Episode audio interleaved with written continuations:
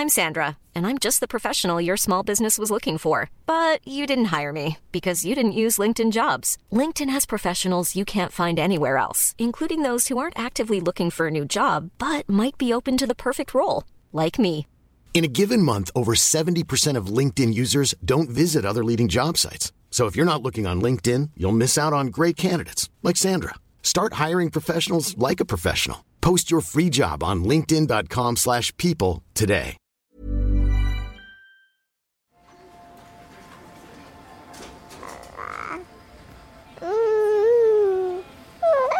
Si je pouvais refaire les choses, peut-être que je les aurais faites différemment.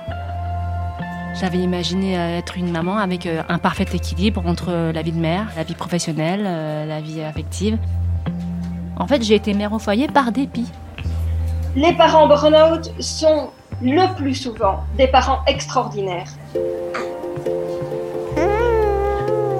Ils ignoraient que ce serait aussi dur que ça, je pense. Ouais, ils doivent vivre un enfer. Pourquoi tu m'as jamais aimé T'aimer Mais qui a dit que je dois t'aimer C'est qu'il s'agit de déconstruire l'existant pour créer du nouveau. Hmm. Et le nouveau, c'est la parentalité. Bienvenue dans mon cabinet.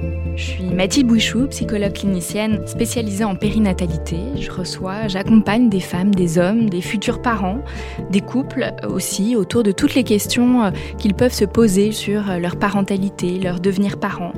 Euh, Ça peut aller lorsqu'ils s'interrogent sur leur désir d'enfant, aux difficultés qu'ils peuvent rencontrer pendant la grossesse, aux questions d'infertilité, au parcours de PMA, et puis aussi autour de toutes les questions éducatives qui peuvent se poser avec leurs enfants.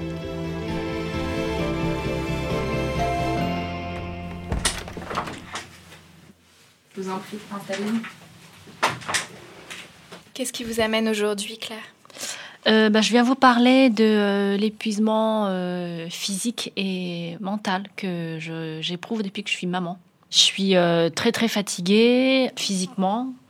J'ai l'impression de ne pas du tout avoir retrouvé euh, ma tonicité d'avant être maman. J'ai deux garçons d'âge très proche, de 4 et de 2 ans. Et c'est vrai que je constate que depuis, euh, depuis 4 ans, bah, j'ai une fatigue qui est euh, permanente. Cette fatigue, quelles répercussions elle a dans votre quotidien avec vos enfants? Euh, c'est compliqué parce que euh, bah, parce qu'on est à bout de, de patience, parce qu'il y a des jours où on aimerait ne pas être avec eux. Alors en fait, moi, j'ai un cas un peu particulier dans le sens où j'ai fait un, un break professionnel pour leur arrivée et je n'ai jamais rebondi professionnellement. Donc euh, il y a cette euh, douleur qui est là aussi. En fait, ça arrive un peu en même temps. Moi, je fais partie de ces gens qui s'épanouissent par le travail. Non pas que je ne sois pas épanouie en tant que maman, mais le travail, c'est très important pour moi. Et c'est vrai que depuis que je suis maman, je ne suis que maman. Et donc, en ce sens-là, c'est compliqué. Et à cela s'ajoute bah, la fatigue physique, le corps qu'on ne retrouve pas, la fatigue mentale, avec deux enfants qui sont, euh, je les aime de tout mon cœur, hein, mais qui sont deux boules d'énergie. Il y a des jours où je me dis, c'est tant mieux. Il y a des jours où je me dis quand même, euh, ils sont en bonne santé, hein, euh, tout va bien. Mais il y a des jours où je me dis quand même, euh, waouh, ça va durer encore combien de temps, quoi? La notion d'équilibre, elle s'est pas installée en fait dans ma vie sur euh, l'aspect euh, Claire au travail, euh, Claire euh, à la maison, euh, Claire maman, Claire femme, quoi. Et ça, c'est compliqué. Et ça, c'est depuis que je, suis- que je suis devenue parent. Ça- a été un choix pour vous, Claire, de faire ce break professionnel?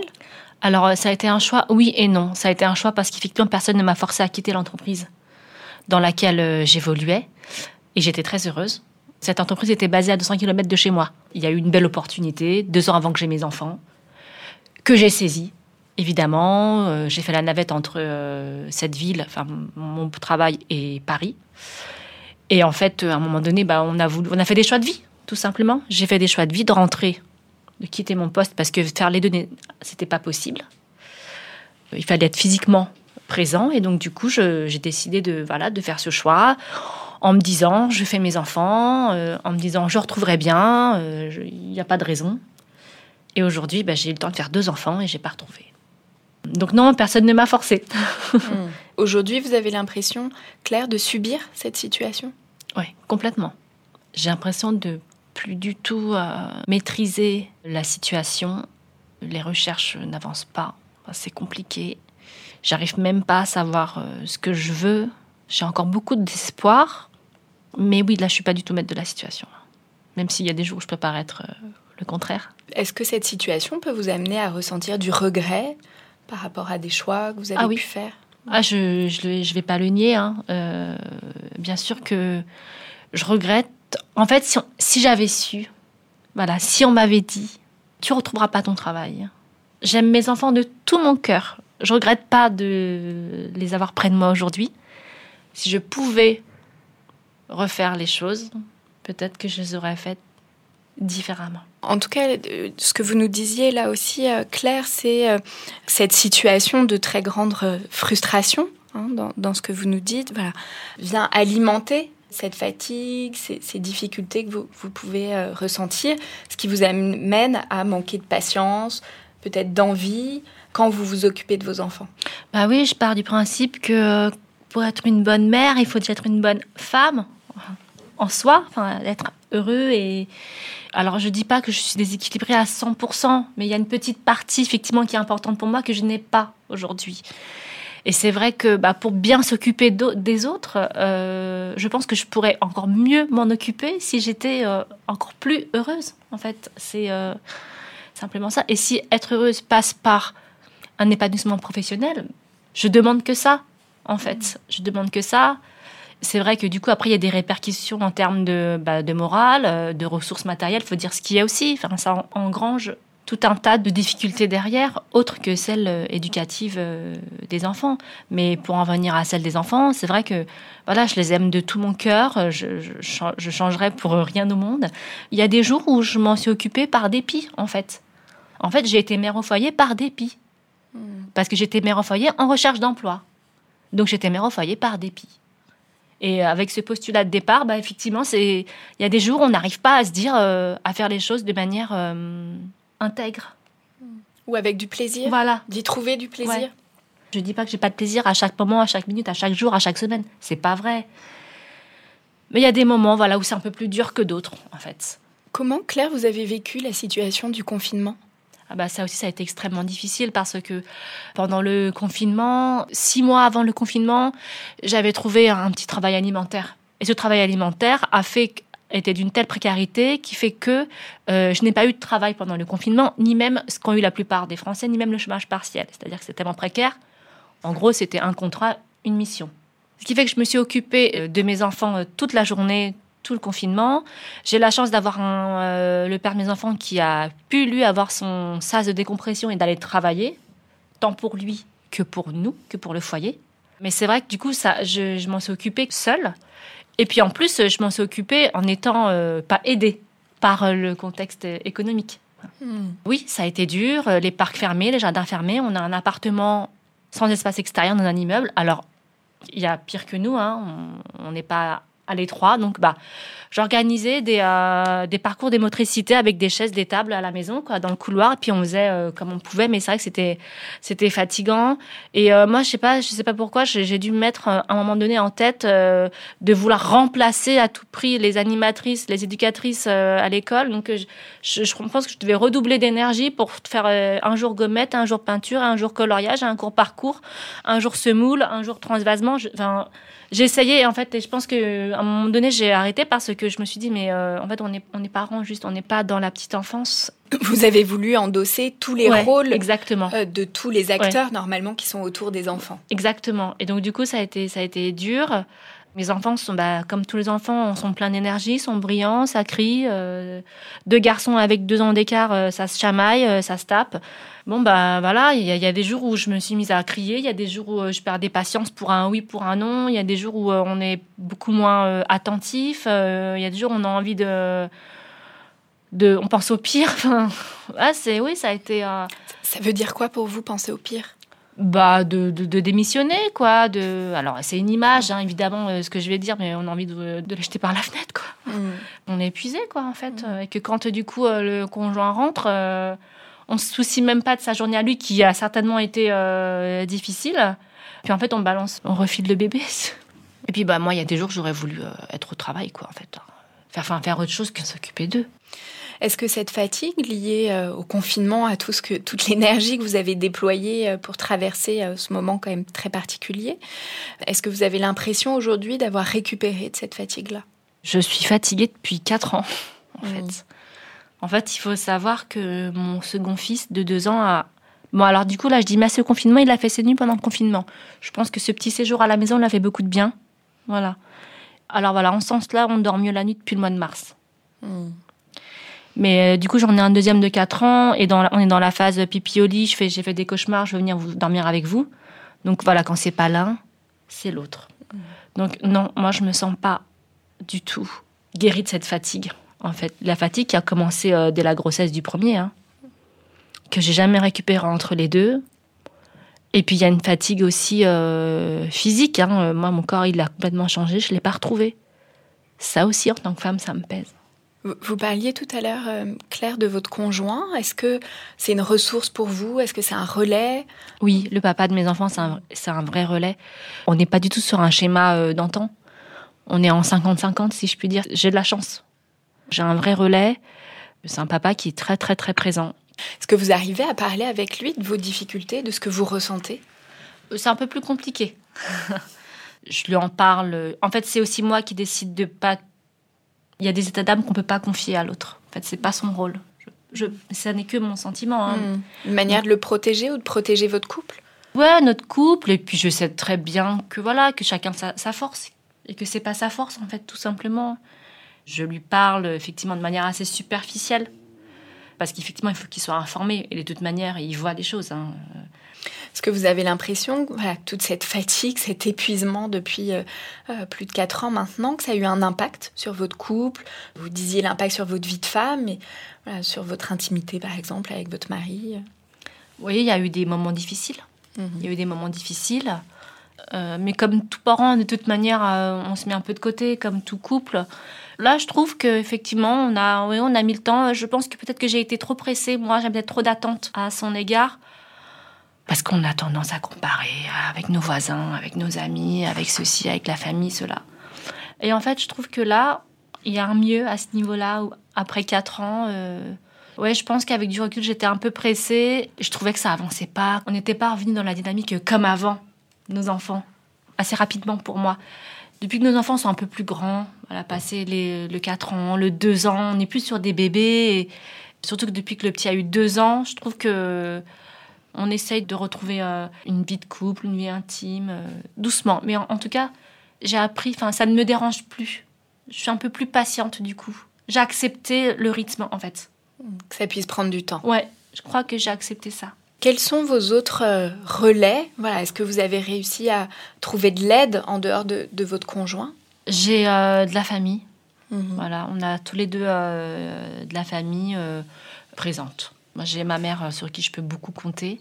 Dans le quotidien, euh, c'est ma mère. Merci beaucoup euh, Claire. Je vous propose maintenant qu'on se connecte avec notre experte Moira Mikolajak. Bonjour. Bonjour Moira. Bonjour. Vous êtes docteur en sciences psychologiques, professeur en psychologie des émotions et de la santé à l'université de Louvain en Belgique. En 2014, avec Isabelle Roskam, vous avez lancé un programme de recherche sur le burn-out parental. Vous avez mené ensemble une dizaine d'études sur plus de 18 000 parents. Les résultats de vos travaux ont été publiés dans plusieurs articles et puis dans deux livres dont on parlera euh, tout à l'heure, qui permettent vraiment de mieux comprendre ce qu'est le, le burn-out parental. Dans mon cabinet, je reçois et j'accompagne des parents qui peuvent se sentir épuisés, démotivés dans leur rôle de parents, comme vient de nous en témoigner Claire. Ils n'ont plus de plaisir à être avec leurs enfants, ce qui est source souvent de beaucoup de culpabilité. Les parents d'aujourd'hui se mettent une pression énorme pour apporter le meilleur à leurs enfants et ça n'est pas toujours sans conséquences pour eux, mais aussi pour leurs enfants.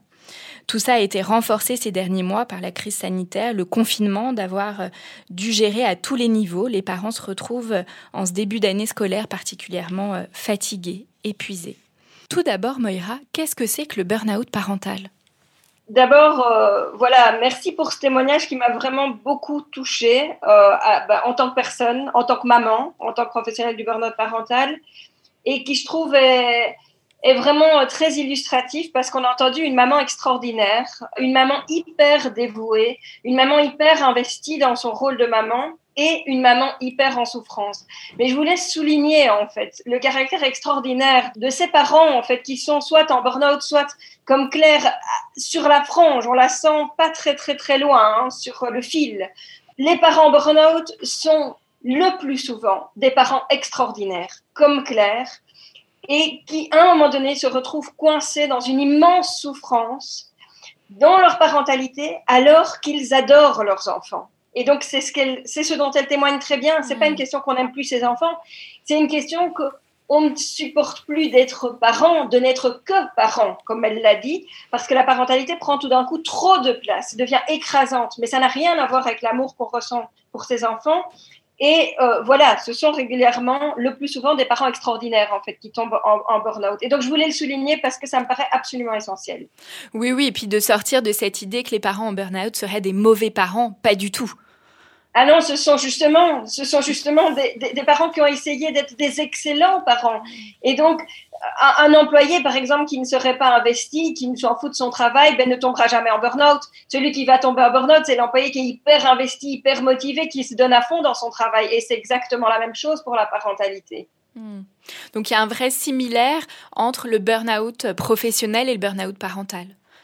Ah, Là, par rapport à cette question de l'investissement, tout d'abord oui, il y a des parallèles évidents et c'est pas pour rien que dans les deux cas on parle, on parle de burn-out, euh, mais on, on, va y revenir hein, probablement peut-être plus tard sur, sur ces parallèles. Mais voilà, c'est vraiment important de comprendre qu'il n'y a pas burn-out, il n'y a pas investissement, s'il n'y a pas hyper investissement. Du coup, pour revenir à, à cette définition, donc c'est l'hyper investissement du parent. Qu'est-ce qui définirait également le burn-out parental? Alors, donc l'hyperinvestissement, c'est un antécédent, hein, c'est quelque chose qui met, ça fait partie des, des gros facteurs de risque, évidemment. Euh, enfin, c'est pas partie des facteurs qui sont toujours présents, puisqu'il n'y a pas burn si on n'a pas été hyper euh, investi. Alors, contraint ou choisi, hein, parce qu'il y a des, des hyper investissements qui sont contraints, comme quand on a un enfant, par exemple, qui a un cancer du cerveau, vous n'avez peut-être pas choisi d'être un parent hyper investi, mais là, tout d'un coup, vous devenez hyper investi. Donc, voilà, que l'investissement soit contraint ou euh, choisi, comme dans le cas de Claire, de toute façon, c'est un antécédent qu'on retrouve toujours. Alors, ce burn-out parental, qu'est-ce que c'est? Le burn-out parental, c'est donc un syndrome d'épuisement qui vient de trop d'investissement, trop de stress dans la parentalité. Et il y a trois grands symptômes principaux. Donc, le premier, c'est cet épuisement qui peut être physique ou émotionnel ou les deux, donc comme dans le, cas de, Claire. Hein. Ça, c'est la première étape. Donc, s'il n'y a que l'épuisement, on va pas encore parler de burn-out. Mais là, la personne, elle est vraiment sur le fil. Et donc, chez Claire, on sent qu'elle est là, elle est dans cette première étape, mais pas encore euh, tout à fait en burn-out. Alors, la seconde étape, qui euh, résulte de quand le parent est vraiment trop épuisé, c'est qu'à un moment donné, le parent n'a plus d'énergie du tout. Et donc, le peu d'énergie qui lui reste, il va le recentrer sur lui-même. Et on va avoir, du coup, par un mécanisme de défense, de protection, un détachement affectif d'avec ses enfants. Donc, le parent va se détacher affectivement. Et puis, le parent va perdre complètement le plaisir d'être avec ses enfants. Donc, ici, Claire dit, ben voilà, il y a des moments où je perds complètement le plaisir, d'autres moments où j'ai du plaisir. Donc, on voit qu'il y a encore euh, les deux. Donc, chez le parent qui est complètement en burn-out, il n'y a plus ce plaisir. Là, le parent ne, ne supporte plus. Et alors, c'est typiquement des parents qui vont nous dire, moi, j'adore d'aller regarder mes enfants dormir parce que c'est à ce moment-là que je peux encore ressentir tout l'amour que j'ai pour mes enfants. Parce qu'en fait, quand je suis dans leur présence, je ne le ressens plus. Et euh, tous ces symptômes, ces trois symptômes, donc l'épuisement, le détachement affectif et euh, la, la, perte du plaisir d'être parent et d'être avec ses enfants, pour qu'on puisse parler de burn-out, il faut qu'il contraste avec la manière dont le parent était précédemment et avec qui le parent veut être. Donc un parent qui n'aurait jamais eu envie de s'investir, qui ne s'intéresse pas à son rôle de parent, euh, voyez, qui, n'a jamais eu de plaisir avec, avec ses enfants, n'est pas un, un, parent en burn-out. Hmm. Est-ce que, euh, Claire, vous ressentez ce contraste entre euh, la maman que vous êtes aujourd'hui et ce que vous étiez ou ce que vous auriez aimé être? Ou ce que vous pensiez que vous seriez une fois que vous seriez maman? Ce scénario-là, je l'avais pas, en fait, je l'avais pas vu venir. Effectivement, c'est pas du tout l'image. On a une image en tête hein, quand on, devient maman. Et en fait, euh, moi, je suis à l'opposé euh, de ce que j'avais imaginé. J'avais imaginé euh, être une maman avec euh, un, parfait équilibre entre la vie de mère, la vie professionnelle, la vie affective. Et aujourd'hui, tout est tout est biaisé, tout est mélangé. Donc non, c'était pas du tout ce que j'avais prévu. Ce, contraste, euh, là j'entends euh, chez Claire une forme de désillusion, de peut-être de déception. Est-ce que c'est quelque chose qu'on retrouve chez les parents euh, en, burn-out ou en tout cas voilà sur le fil, comme vous disiez? Oui, oui, c'est quelque chose qu'on retrouve très souvent et, et cette désillusion est vraiment quelque chose de très typique du XXIe siècle où la parentalité est présentée comme quelque chose de très positif, où il y a beaucoup de pression sur les parents et donc où le parent en devenir, donc on est durant la grossesse du, premier enfant, ben, voilà, on est bercé de toutes ces illusions, de toutes ces projections, de tout ce qu'on veut pour eux, pour nous en tant que parents, etc. Et puis il y a la réalité, la réalité de la parentalité qui est quelque chose de très difficile, mais d'ordinaire. Et je trouve le témoignage de Claire extrêmement intéressant parce qu'il me permet d'aborder quelque chose qui a été très très peu abordé euh, jusqu'ici dans les médias et qui est complètement fondamental. C'est cette question de l'équilibre entre les différentes identités. Euh, vous avez extrêmement bien illustré votre témoignage.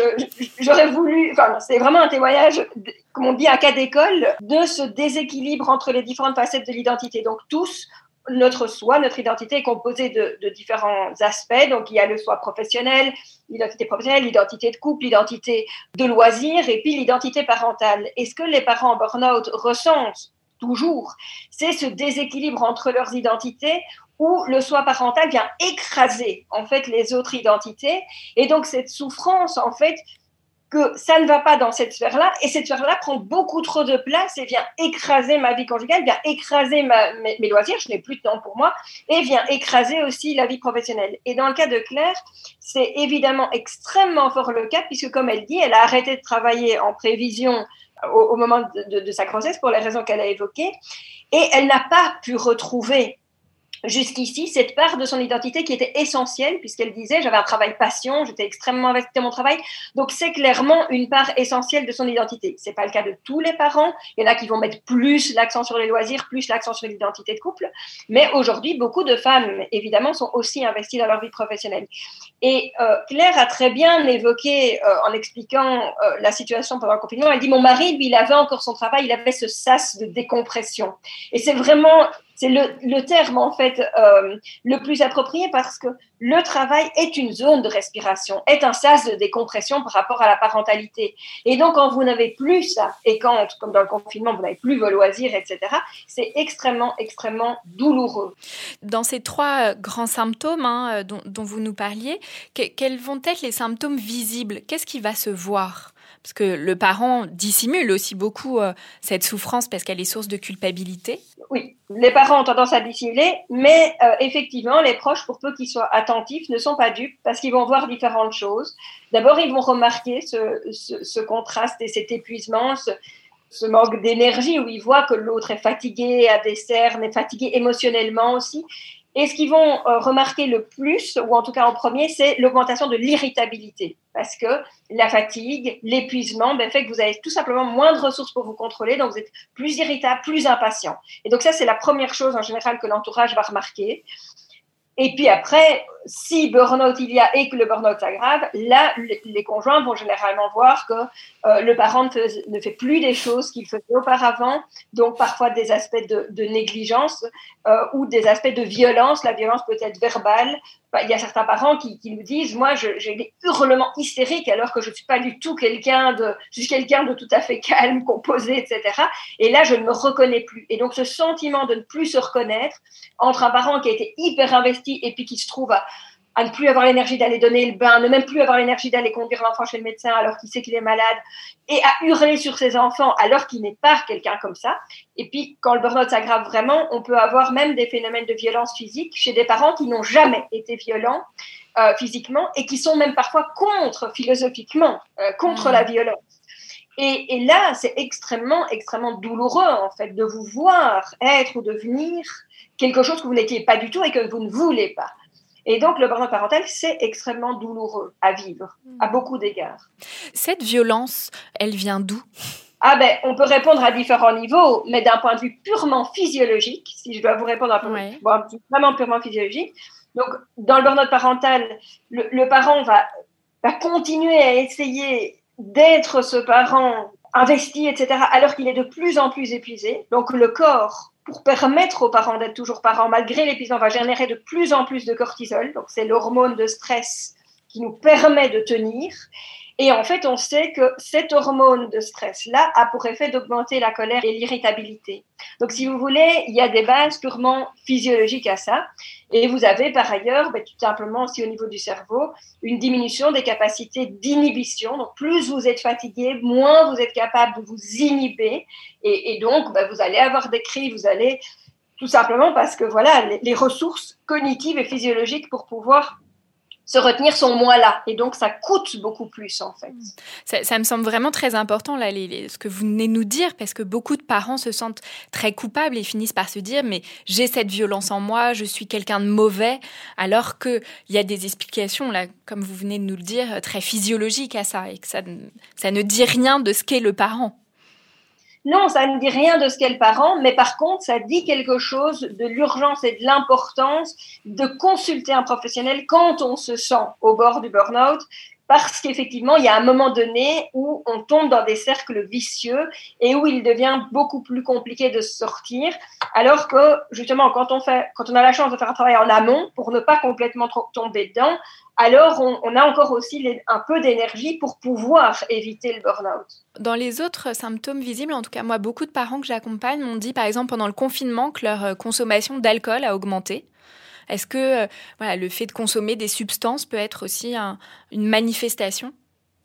Ah oui, oui, ça c'est une conséquence qui est aussi souvent observée hein, du, burn-out professionnel et du burn-out parental en fait, l'augmentation de la consommation d'alcool et de tous les comportements qui vont permettre aux parents de s'échapper. Claire a aussi très bien, euh, j'ai plus sa phrase en tête, mais elle a dit parfois, plus on a envie d'en finir, c'est ce besoin de fuir en fait cette souffrance qui peut prendre différentes formes. Donc soit une, fuite psychique à travers l'alcool, à travers euh, euh, chez les papas on voit beaucoup plus des, des, addictions alors aux, aux, réseaux sociaux ou aux jeux, mais ça a la même fonction. Et puis alors, on va avoir des parents qui vont commencer à avoir des pensées du genre je veux tout quitter sans laisser d'adresse et qui vont commencer à faire des plans pour partir sans laisser d'adresse ou des parents qui vont faire des, plans pour se suicider. Mais donc l'objectif, c'est toujours le même, c'est fuir en fait. Et le parent ne voit pas comment fuir autrement que via la consommation de substances ou des addictions ou, vous voyez? Oui. Oui, que ça peut être un moyen, en tout cas temporaire, d'abaisser aussi cette souffrance. Euh, là, je pense à, l'alcool. En tout cas, beaucoup de parents euh, qui ont pu me dire, voilà, c'était à la fois la récompense à la fin de la journée et en même temps, voilà, comme un sas de décompression, quoi. Claire nous disait alors que elle, son conjoint, voilà, est plutôt euh, une ressource importante. J'imagine qu'une des conséquences aussi de ce burn-out, c'est au niveau de la vie conjugale. Oui, il y a beaucoup de couples qui rapportent euh, une augmentation très nette des conflits, des conflits qui peuvent survenir soit parce que le parent burn-out reproche à l'autre de n'être pas suffisamment investi, ce n'est pas le cas de Claire, qui peuvent survenir soit parce que euh, le parent burn-out retient son agressivité, son impatience, son répétabilité vis-à-vis des enfants, et puis quand le conjoint rentre, explose, vous voyez, le conjoint est comme un bouc émissaire où tout ça, ça a besoin de sortir, et où le parent dit, je préfère le sortir sur mon conjoint que sur les enfants, ou parfois on voit aussi apparaître des conflits parce que le conjoint note des comportements de négligence ou de violence ou d'irritabilité qu'il juge inappropriés parce qu'il n'est pas au courant de ce que son épouse ou de ce que son époux vit et commence à dire mais enfin t'as vu comment tu leur parles t'as vu? Et ça ça ne fait qu'aggraver la situation parce que l'autre parent se sent encore plus mal encore moins compris et, il a l'impression qu'on lui en remet encore une couche euh, sur le dos mais donc souvent on note une augmentation des conflits alors après, ici, dans, le cas de Claire, elle, montre à quel point le couple est aussi une ressource, et donc on y reviendra. Hmm. Euh, c'est pas pour rien que Claire n'est probablement pas euh, complètement en burn-out. On note qu'elle a des ressources importantes, dont le conjoint. Et ça, c'est très important. en écoutant le témoignage de Claire, on se rend compte que si demain son conjoint il fait un accident sur le chemin du travail, qu'il est hospitalisé, ou si demain la maman de Claire, je ne sais pas, déclare une démence ou n'est plus disponible, on se rend bien compte que l'équilibre, il est fragile. Par rapport aux, conséquences que peut avoir le, burn-out parental, alors là, on parlait du couple, quelles peuvent être les conséquences pour le parent et puis pour les enfants? Donc pour les enfants, il y, a, plusieurs conséquences. Donc la principale conséquence, c'est qu'à un moment donné, les enfants vont plus euh, reconnaître leurs parents. Ils vont voir que leurs parents deviennent hyper irritables, hyper impatients, qui crient, voire parfois dans les cas de burn-out extrême qui devient violent physiquement. Et donc les parents, les enfants, pardon, sont perdus sont complètement perdus. Et donc, chez certains enfants, on va voir apparaître les conséquences du fait d'être perdu et d'être anxieux de cette situation, que sont les problèmes de sommeil, les difficultés scolaires. Euh, parfois, de nouveau, les enfants recommencent à faire pipi au lit. Il peut avoir des conséquences diverses, en fait, sur les enfants. D'où l'importance de le prendre euh, en compte, en charge et d'accompagner les parents. Oui, complètement. Vous nous disiez donc les, les parents qui sont concernés euh, par ce risque ou le burn-out parental sont des parents extrêmement euh, investis. Qu'est-ce qui fait que le parent va tomber en burn-out? Bon, c'est un processus. Hein. Donc, on dit tomber en burn-out comme on tomberait dans un trou, mais dans la, dans la réalité, c'est pas tout à fait ça. C'est un processus qui s'inscrit dans le temps. Et on le voit très bien chez Claire c'est qu'à un moment donné, il y a un ensemble de choses qui viennent peser de plus en plus. Et dans son cas, il y a encore des ressources, mais le jour où il n'y en a plus, eh bien évidemment, ça bascule. Un élément qui va aggraver le risque de, ce burn-out, c'est cette frustration. Donc en fait, le parent, s'il est, entre guillemets, pleinement récompensé de son investissement auprès de ses enfants et qu'il a des zones de respiration, eh bien il peut tenir assez longtemps. Mais dès lors que le parent ne soit plus récompensé pour son investissement, par exemple, il s'est investi à fond et puis l'ado devient hyper ingrat, etc., euh, ou euh, l'enfant a d'énormes difficultés scolaires, ou il a toujours pris soin de la santé de son enfant et puis l'enfant déclare un cancer, vous voyez, il y a tout d'un coup quelque chose qui, qui vient se dire, mais enfin, j'ai tout donné, pourquoi ça finalement? Ou si le parent n'a plus de zone de respiration, et donc ça c'est plutôt le cas de Claire, alors naît la frustration. Et là, euh, le fait de s'occuper de ses enfants devient beaucoup plus coûteux, subjectivement, émotionnellement, si vous voulez. Mm. Oui, moi je prends souvent cette image du réservoir euh, individuel, voilà, du réservoir d'énergie, et que là, il y a un moment, bah, le réservoir est vide. Et donc, du coup, pour fonctionner, une voiture sans essence ne fonctionne pas. Exactement. Quels sont, alors, là, déjà, dans ce que vous nous avez dit, on entend un certain nombre de, facteurs de risque. Hein. Vous disiez euh, les conflits au sein du, du couple, le fait que les deux conjoints ne se portent pas un regard bienveillant, ne soit pas soutenant. Euh, quels peuvent être les autres euh, facteurs de risque? Alors, bah, il y a évidemment beaucoup de, facteurs de risque différents, de sorte qu'on peut dire que chaque burn-out parental a son histoire. Le point commun de tous les parents en burn-out, donc avant que je détaille les différents facteurs de risque, il faut comprendre que le point commun entre tous les parents en burn-out, c'est qu'à un moment donné, ils ont vécu pendant trop longtemps un déséquilibre. Vous pouvez vous représenter la parentalité comme une balance? D'un côté, mettons sur le plateau droit, vous avez tous les facteurs qui augmentent votre stress en tant que parent. Et puis sur le plateau gauche, vous avez tous les facteurs qui diminuent votre stress en tant que parent. Le point commun de tous les parents burn-out, c'est que pendant trop longtemps, ils ont eu trop de facteurs qui augmentent le stress et plus assez de facteurs ressources donc qui viennent le contrebalancer. Ça, c'est le point commun. Maintenant, ce qu'il y a dans la balance des parents peut être très différent d'un parent à l'autre. Alors, typiquement, des facteurs qui pèsent beaucoup sur la balance, euh, il y a des facteurs d'ordre divers. Euh, une première catégorie de facteurs a trait à la personnalité du parent. Donc, un gros facteur de risque, c'est le fait d'être un parent perfectionniste, donc de vouloir être un parent parfait. Ça, ça vous met à risque. Un autre facteur de risque, c'est le fait d'être très sensible de manière générale, tout domaine confondu, au stress. La parentalité, c'est quelque chose de stressant. Et donc, si vous êtes quelqu'un qui a des difficultés à gérer le stress, ça vous met plus à risque de burn-out parental. À l'inverse, si vous êtent quelqu'un qui a une personnalité plutôt zen, plutôt cool, ça, c'est un gros facteur justement dans la balance, un gros facteur positif dans la balance. Alors, d'autres facteurs euh, ont trait à ce qu'on appelle la coparentalité. Donc, dans le discours de Claire, on entend une très bonne coparentalité. Donc, on voit que le conjoint est présent, que Claire l'apprécie, donc elle reconnaît la présence de son mari, l'apprécie à sa juste valeur, etc. Ils ont l'air, a priori, elle ne l'a pas mentionné, mais en tout cas, elle n'a pas mentionné qu'ils avaient des valeurs éducatives différentes. Donc, on a l'impression que le couple ici, que l'équipe parentale, en fait, est solide. Si, au contraire, votre conjoint, il ne vous aide pas, si vous avez des valeurs éducatives complètement différentes, genre pour vous la sécurité c'est un truc hyper important et votre conjoint il fait des trucs hyper dangereux avec les enfants, il les emmène en moto sans casque, ça c'est une source euh, de, stress considérable. Si pour vous le, le, fait d'aller dans des grandes écoles c'est super important et que pour votre conjoint euh, lui il veut euh, au contraire la mixité et donc il veut des écoles avec une grande mixité sociale, vous voyez, chacun a des bonnes raisons de, poursuivre les valeurs qu'il poursuit, mais quand ils ne parviennent pas à se mettre d'accord ou à trouver un compromis, c'est compliqué. Donc, vous voyez que la coparentalité, selon qu'elle est bonne ou mauvaise, elle peut aller d'un côté ou de l'autre de la balance. Alors, un autre facteur euh, qui va jouer, ce sont les pratiques éducatives. Imaginez que vous sachiez très bien faire obéir vos enfants, entre guillemets, vous les faites obéir au doigt à l'œil, c'est un facteur positif dans la balance. Si à l'inverse, vous êtes un parent qui a d'énormes difficultés, par exemple, euh, vous êtes un parent, comme on dit, inconsistant. Donc, vous avez une règle, mettons un bonbon par jour, mais selon votre humeur, selon que vous êtes fatigué, selon qu'il y a des amis ou pas, bah, vous changez parfois d'avis. Alors les enfants, ils vont scier, comme on dit. Ils vont scier et redemander jusqu'à ce que vous craquiez. Ben, forcément, si vous craquez, la fois suivante, ils vont scier plus et donc votre tâche va être plus compliquée. Donc les pratiques éducatives, elles vont jouer aussi comme facteur de protection euh, ou comme facteur de risque. Mais il y a plein de choses hein, qui vont peser dans, dans, cette balance, comme vous pouvez vous imaginer. Selon que vous avez cinq enfants ou un enfant, c'est pas pareil non plus. Selon que vous avez des enfants qui ont des difficultés scolaires ou non, qui ont un gros handicap ou non. Enfin, voilà, il y a beaucoup de facteurs qui peuvent peser. Mais ce qui est important, c'est de pouvoir que chacun puisse se dire qu'est-ce que j'ai dans ma balance? Qu'est-ce que j'ai à droite et à gauche? Et il y a certains moments où on sent, probablement comme Claire, elle sent qu'il y a beaucoup de choses qui augmentent le stress parental. Elle a des enfants en bas âge, elle est très investie. Elle dit, moi, je, tous les jours, je faisais un jeu gommette, je semoule. Donc voilà, ça, c'est des facteurs qui, mine de rien, augmentent le stress parental.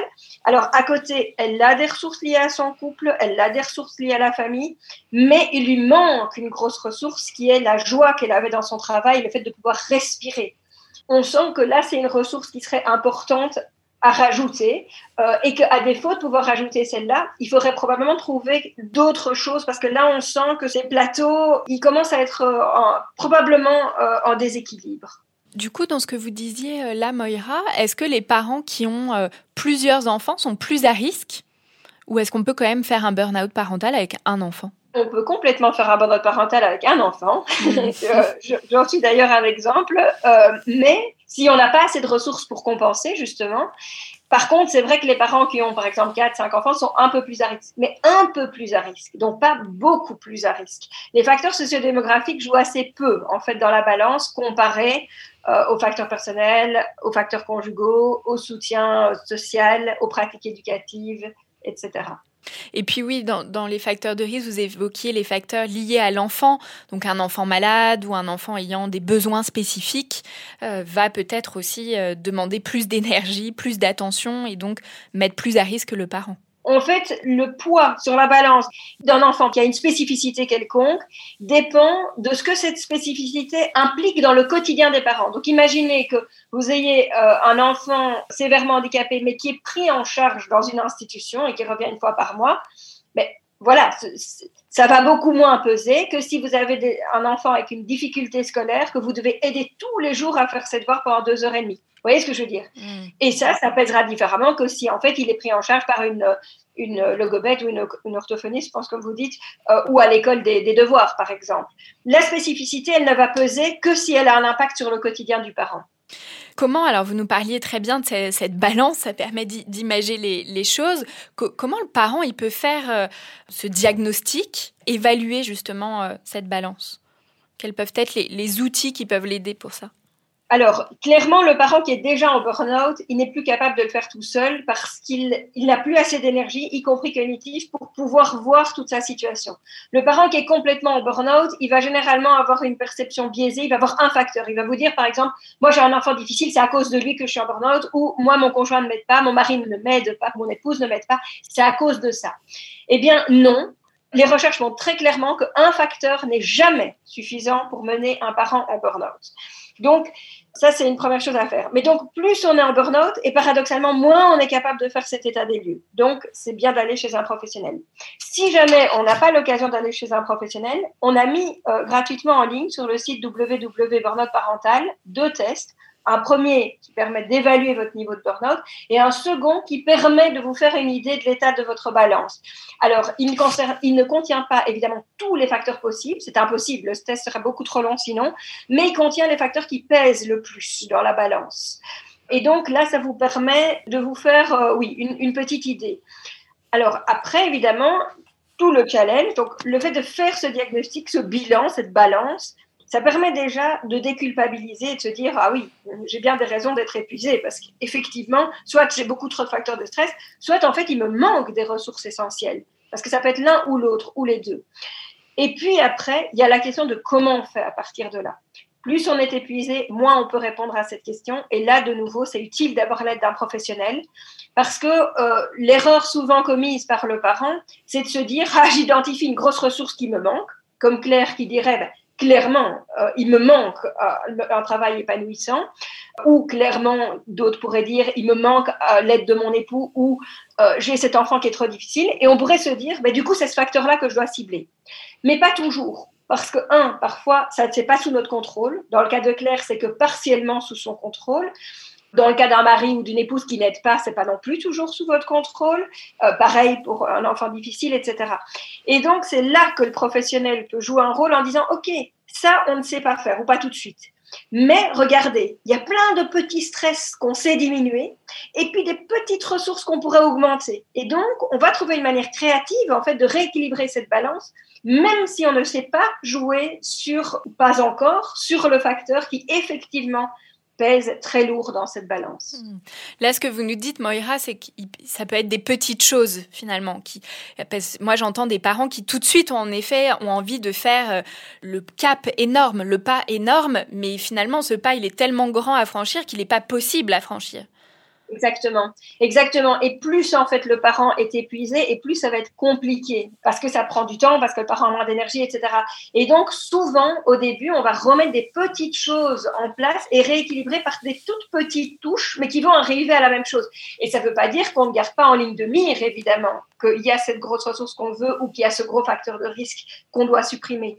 Mais au moins, on rééquilibre quand même les choses en attendant. Vous parliez là du fait, voilà, quand on n'arrive plus, quand le parent est en burn-out et qu'il a besoin d'un professionnel, vers quel professionnel il peut se tourner? Quel lieu? Alors, j'ai envie de dire, ça va paraître un peu bizarre, réponse en deux temps. Vers tout professionnel, mais idéalement vers un professionnel spécialisé, mais quand même vers tout professionnel. Parce que le point commun de tous les parents en burn-out, c'est donc à la fois cet épuisement, mais aussi cette solitude, en fait, cette impression d'être seul là-dedans et de ne pas avoir quelqu'un à qui exposer toute cette souffrance qui est liée à cette situation. Et comme dit très justement Claire, elle dit, enfin, si je, je, condense ses propos, elle dit, moi j'ai un super mari, il est génial, c'est un super papa, mais c'est pas quelqu'un à qui je peux parler de mes difficultés. Et c'est vrai. Et je veux dire, elle va pas forcément s'en ouvrir à sa maman, ni à sa meilleure amie, etc. Et donc, les parents restent avec toute cette douleur qui pourtant a besoin de se dire, qui doit pouvoir se dire. Et là, n'importe quel professionnel psy peut être une oreille bienveillante, compréhensive face à tout ça. Alors après, il y a la question de pouvoir rééquilibrer progressivement cette balance. Et là, effectivement, beaucoup de professionnels sont capables d'aider le parent à, faire l'état des lieux et à avancer. Mais c'est vrai qu'un professionnel qui est spécialisé dans le burn parental, lui, il a bien à l'esprit tous les facteurs de risque, leur poids exact et comment prioriser en fait le travail. Et c'est la raison pour laquelle on a mis en ligne, donc toujours sur le site www.burnoutparental.com, il y a la liste des professionnels qui ont été spécifiquement formés au burn parental. Donc là, euh, la liste est mise à jour tous les six mois. Il y a eu beaucoup de professionnels qui se sont formés en France durant le confinement et donc, euh, ça va être mis à, mm. jour ici en octobre. Bon, ça, c'est une, super ressource euh, pour les parents. Et en effet, voilà, ce site euh, burnoutparental.com est vraiment, voilà, vous, vous, donnez toutes ces informations. Voilà, ces questionnaires en ligne permettent en effet vraiment de pouvoir évaluer cette balance et trouver des ressources, en tout cas déjà identifier les choses. Dans euh, ce que j'ai pu lire dans vos différents livres, vous parlez aussi beaucoup de la question des compétences émotionnelles et de la gestion des émotions. Est-ce que vous pouvez nous en dire quelques mots? C'est clair que les compétences émotionnelles, qu'on appelle aussi parfois l'intelligence émotionnelle, c'est un gros facteur protecteur quand elles sont présentes, quand elles sont bonnes, et un gros facteur de risque quand elles ne le sont pas. Pourquoi? Parce qu'en fait, dans les compétences émotionnelles, il y a la capacité à identifier vos émotions et on sait que plus tôt vous identifiez votre stress et moins coûteux c'est de le réguler. Imaginez-vous, vous, vous, attendez. Il y a des personnes qui sentent en fait le stress monter et donc elles peuvent le réguler dès le début. D'autres personnes ont extrêmement difficile à sentir le stress ou l'irritation monter et donc tout d'un coup elles vont se sentir hyper stressées. Mais là, évidemment, le coup pour réguler, vous savez bien, si vous êtes dans légèrement irrité, c'est plus facile que si vous êtes dans une colère noire vous voyez, c'est comme si vous êtes un peu jaloux versus dans la crise de jalousie. Plus une émotion est intense et plus c'est difficile de la réguler.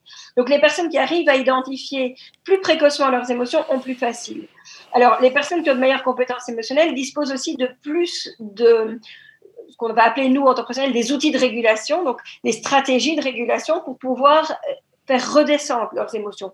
Ce sont aussi des personnes qui arrivent à exprimer leurs émotions de manière plus constructive. Imaginons par exemple que le mari de Claire soit pas du tout investi et que Claire en souffre terriblement. Eh bien, c'est très différent, évidemment, si elle crie sur son mari en disant Bah voilà, c'est à cette heure-ci que tu rentres, et puis le bain, évidemment, c'est toujours pour ma pomme, euh, j'en ai ras-le-bol. Bon, le mari, il peut comprendre qu'il devrait rentrer pour donner le bain, ou la plupart du temps, il comprend pas. Donc, si on lui dit Écoute, moi, voilà, je, je n'en peux plus donner ces bains, ces enfants qui crient, l'eau partout, c'est vraiment compliqué à vivre pour moi, surtout à la fin d'une journée. Est-ce que tu peux rentrer plus tôt pour donner le bain, ou est-ce que tu pourrais envisager de donner le bain aux enfants une fois qu'ils ont mangé? Là, dans les deux cas, vous voyez que c'est très différent. Soit on critique l'autre et à la limite, il ne comprendra même pas ce qu'on attend de lui, soit on dit les choses posément avec une demande relativement claire. Donc plus on a des compétences émotionnelles élevées, en fait, plus on est capable de faire ce genre de demande et donc d'obtenir l'aide requise en retour. Là, du coup, euh, je me dis, il faudrait que tous les parents, finalement, euh, fassent ce travail voilà, d'amélioration, en tout cas de développer leurs compétences émotionnelles. Vous savez que vous parlez à une ancienne euh, experte des compétences émotionnelles. C'était mon dada avant le burn parental, donc je suis biaisée. J'ai envie de dire oui, mais voilà, vous disiez, voilà, tous les professionnels, l'importance de trouver une écoute, euh, déjà pour pouvoir déposer sa souffrance. Il y a certains, euh, alors évidemment, des lieux, hein, comme en France, les CMP, les centres médico-psychologiques, la PMI, voilà, quand les, enfants sont, sont, en bas âge. Il y a aussi tous les lieux d'accueil enfants-parents, les LAEP. Et puis il y a aussi un service qui existe dans certains départements qui s'appelle le CERAD, le service éducatif renforcé d'aide à domicile, donc voilà, ou des travailleuses sociales et familiales qui peuvent venir à domicile pour soutenir soutenir euh, les familles euh, et les parents euh, qui présentent un, burn-out parental. Donc, de ne pas hésiter à, se tourner vers tous ces professionnels, finalement, de, de l'enfance et, de la parentalité. Exactement. Et en fait, on n'est pas toujours au courant des, structures qui existent, des services qui existent. Et ça vaut la peine de se renseigner parce que en France, en Belgique, en Suisse, il y a des personnes qui peuvent aider. Et parfois, deux heures d'aide par jour, ça fait toute la différence. Il y avait un couple, elle est gynécologue, lui euh, et psy. Et il s'était rendu compte que la période qui vraiment le plus lourd dans leur épuisement, c'était le retour d'école avec les devoirs. Voilà, dans leur vie, parce que c'est bien aussi de pouvoir faire un tableau, par exemple, au-delà de la balance générale, on peut aussi faire un tableau avec chaque jour de la semaine et détailler ce qui, chaque jour, me nourrit et me coûte. Et donc, vous voyez qu'il y a des jours où il n'y a rien qui vous nourrit et beaucoup de choses qui vous coûtent. Mais ce que vous voyez aussi dans ce tableau, généralement, c'est des récurrences. Et donc, vous arrivez à voir qu'il y a certaines choses qui contribuent particulièrement à votre stress. Et donc, ce couple avait identifié qu'en fait, pour eux, la, sortie d'école avec les enfants qui déchargeaient, en fait, vous savez, ils rentrent hyper excités parce qu'ils ont, puis la difficulté de se mettre au devoir, etc. Enfin voilà, pour eux, dans leur famille, c'était un véritable cauchemar. Et donc, ils ont fait appel à ces services pour avoir quelqu'un qui vient juste deux heures par jour, trois jours par semaine. Eh bien, ça, ça leur a permis de retrouver de la respiration et de sortir en fait du burn-out avec d'autres choses. Mais ça a vraiment été un élément euh, extrêmement important. Donc voilà, les ressources et parfois, ça dépend hein, des départements, etc. Il y a des choses qui sont gratuites, des choses qui sont payantes. Mais après, à un moment donné, quand des choses sont payantes, il faut voir ça comme un investissement. Il y avait encore une maman qui, qui me disait l'autre jour, elle avait accouché de jumeaux elle a pris une dame, effectivement, pour pouvoir l'aider. Et donc, c'est privé, donc elle, paye assez cher. Elle me dit, mais c'est un investissement parce que ça me permet de profiter de ces années où les filles sont petites. Elle dit, parce que sinon, je vais pas m'en sortir et je vais haïr ces années. Or, ça passe tellement vite que je veux que ça reste un bon souvenir. Et donc, elle dit, voilà, j'investis là-dedans, je m'achète plus de vêtements. Euh, enfin, voilà, on ne fait plus. Euh, il y a plein de choses qu'on ne fait plus.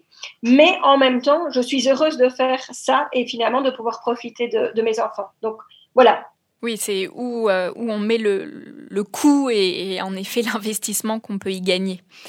Pour revenir sur la question des, des soins, est-ce que euh, ces parents ont besoin d'un traitement médicamenteux, en tout cas les parents qui sont en burn-out Est-ce que c'est une question qui, qui peut se poser? Alors, c'est une question qui peut se poser, qui doit se poser quand les idées suicidaires sont très présentes. Donc, on sait que le burn-out parental est un des troubles qui augmente le plus les idées suicidaires, plus encore, que, bien plus que le burn-out professionnel, bien plus encore que la dépression, alors que c'est un symptôme constitutif de la dépression, tout simplement parce que, ben, voilà, vous ne pouvez pas, elle l'a très bien dit, Claire, on ne peut pas démissionner de son rôle de parent, en fait. Et donc, les parents se sentent coincés, on ne peut pas se mettre en congé maladie, euh, etc. Et donc ça, ça augmente très fort quand le parent est vraiment burn-out, donc ça augmente drastiquement les idées suicidaires. Deux parents qui par ailleurs adoraient la vie. Et donc euh, c'est ça aussi, de nouveau, tout ce paradoxe, tout ce contraste, etc. Ces idées suicidaires sont à prendre tout à fait au sérieux. Parce que le parent qui ne voit plus d'échappatoire, il va finir, il peut finir par se suicider. Et donc là, il y a euh, évidemment urgence, urgence de rééquilibrer cette balance. Mais quand c'est pas immédiatement possible, il faut pouvoir alors médiquer le, parent. Et parfois, même dans certains cas, on va euh, hospitaliser le parent quand il y a vraiment pas moyen, qu'on sent que l'urgence suicidaire est telle que les antidépresseurs vont pas être suffisamment rapidement efficaces, puisque vous savez que les antidépresseurs mettent plusieurs semaines pour être efficaces. On va parfois sortir le parent de son milieu. Mais ce n'est pas du tout le cas de tous les parents burn-out. Et donc ça, c'est important de le dire. C'est pas le, traitement de première intention. J'entends que c'est dans les situations extrêmes, mais voilà, je crois que c'est important de dire euh, voilà que ça peut arriver et l'importance de prendre en compte euh, ces idées suicidaires et, et, là de tout de suite aller consulter, de pas rester avec ça. Oui, complètement. En tout cas, comme vous venez vraiment de nous le dire, Moira, les parents en burn-out ne sont pas de mauvais parents, bien au contraire. Et comme vous dites dans votre livre, et comme nous l'a dit aussi très bien euh, Claire, hein, l'épuisement et l'épanouissement peuvent coexister. On peut aimer ses enfants et pour autant se sentir épuisé dans son rôle de parent. Les parents doivent faire face à ce paradoxe auquel ils ne sont pas préparés, à la fois de vivre des moments euh, de grande joie et de grand bonheur, et en même temps de stress très important, intense, et de faire face à des difficultés nous ne sommes pas tous égaux euh, face au stress. Hein. Euh, en tant que parents, il peut être important, vraiment ce que vous nous avez dit, hein, à travers cette balance, pouvoir identifier ces facteurs de risque et ces facteurs de protection pour pouvoir se protéger et agir avant de basculer dans le burn-out parental.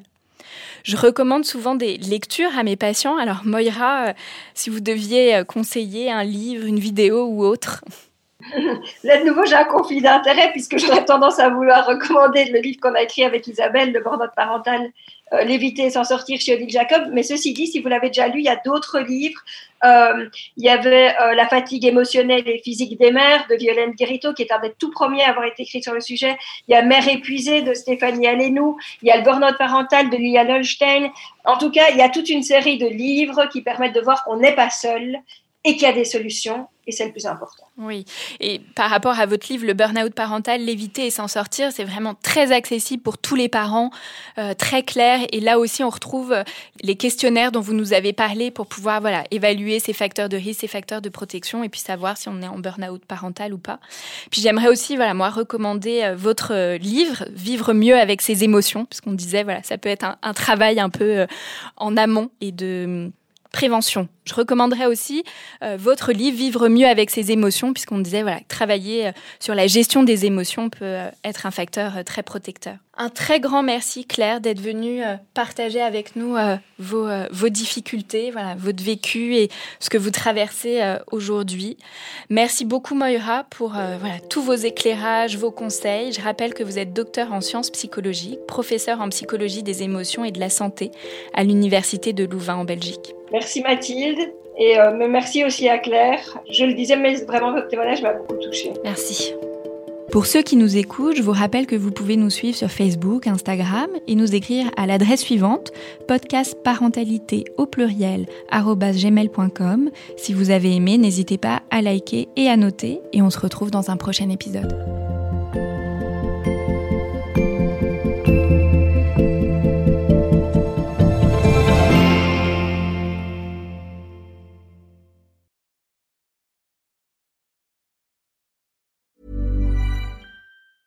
Hey, it's Paige DeSorbo from Giggly Squad. High quality fashion without the price tag. Say hello to Quince. I'm snagging high-end essentials like cozy cashmere sweaters, sleek leather jackets, fine jewelry, and so much more. With Quince being 50 to 80% less than similar brands. And they partner with factories that prioritize safe, ethical, and responsible manufacturing. I love that. Luxury quality within reach. Go to quince.com slash style to get free shipping and 365 day returns on your next order. Quince.com slash style.